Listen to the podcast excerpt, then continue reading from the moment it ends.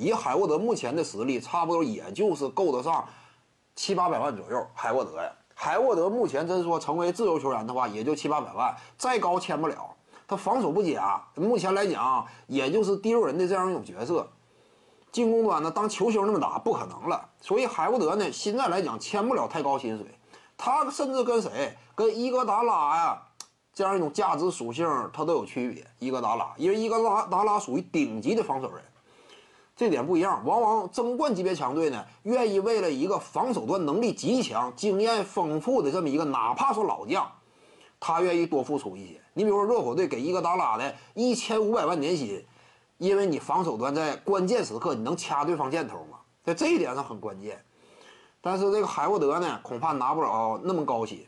所以海沃德呀，差不多合同到期之后七八百万左右，乐意留就留，不乐意留你就走人。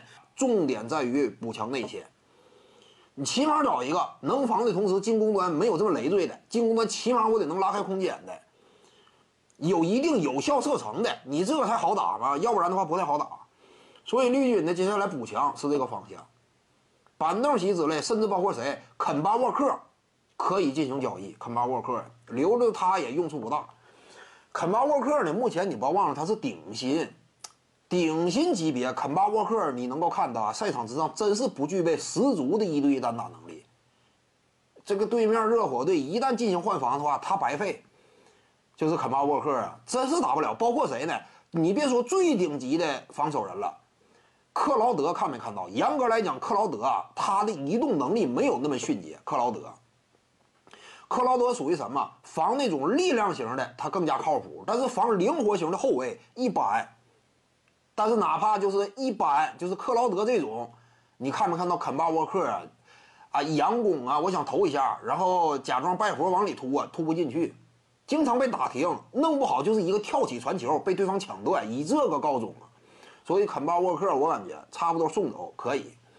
来年呢？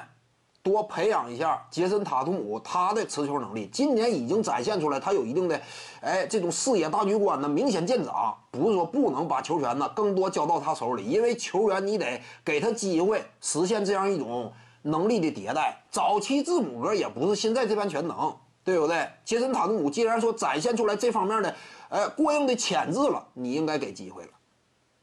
所以这就是绿衫军。中锋位置进行一定的补强，海沃德留与不留无所谓。愿意降薪的话，接下来他这个合同不狮子大开口的话，可以考虑留。超过一千万绝对不能留。肯巴沃克呢，可以进行交易了，留着也没什么太大意思。通过他的交易，我再补强一下板凳席。与此同时，要一个差不多的中锋。如果说中锋位置有极佳人选的话，那我也可以板凳席牺牲一下。我直接补强一个强力中锋，看这个中锋层次了。徐静宇的八堂表达课在喜马拉雅平台已经同步上线了，在专辑页面下您就可以找到它了。